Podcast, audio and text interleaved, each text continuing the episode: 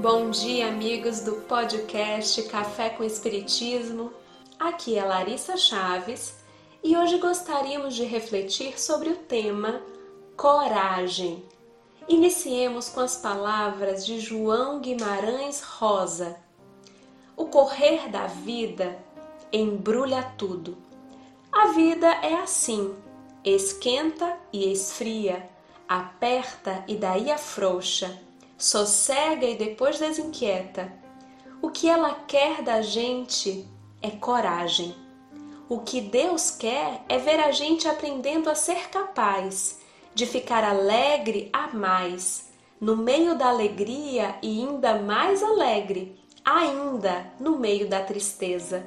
A vida inventa, a gente principia as coisas no não saber porquê e desde aí perde o poder de continuação, porque a vida é mutirão de todos, por todos remexida e temperada. O mais importante e bonito do mundo é isto: que as pessoas não estão sempre iguais, ainda não foram terminadas, mas que elas vão sempre mudando, afinam ou desafinam verdade maior. Viver é muito perigoso. E não é não. Não sei explicar essas coisas. Um sentir é o do sentente, mas o outro é o do sentidor. Coragem. No livro Momentos de Coragem, o espírito Joana de Ângeles, pela mediunidade de Divaldo Franco, introduz a obra nos seguintes termos: A vida em todas as suas expressões inteligentes, é um desafio à coragem humana. A verdadeira coragem difere frontalmente da impetuosidade, da precipitação, da indisciplina. É firme sem ser temerária. Torna-se constante no comportamento, evitando o exibicionismo. Faz-se confiante, distante da presunção Somente a disposição firme e consciente da responsabilidade propicia a coragem da fé nos momentos difíceis, da perseverança no dever, quando outros desertam, da luta contínua e serena, com os olhos postos na compaixão e na fraternidade. Sim, meus amigos, o que a vida quer da gente é coragem.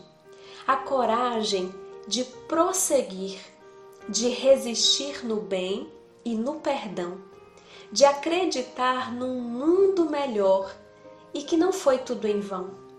A coragem de andar amando, de responder ao orgulho com espírito de serviço, de defender os irmãos do caminho por saber que temos sim algo a ver com isso. A coragem de sentir alegria e tristeza sem anestesiar a dor, por compreender que ela está a serviço do próprio amor.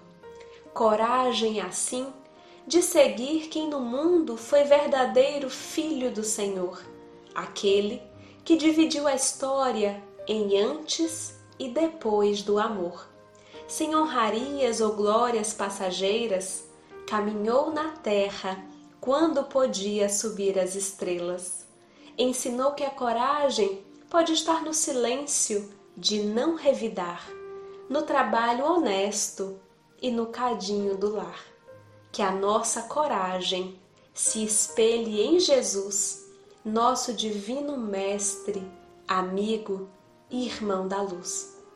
Paz e bem, queridos amigos, e até o próximo episódio do podcast Café com Espiritismo. Muita paz a todos.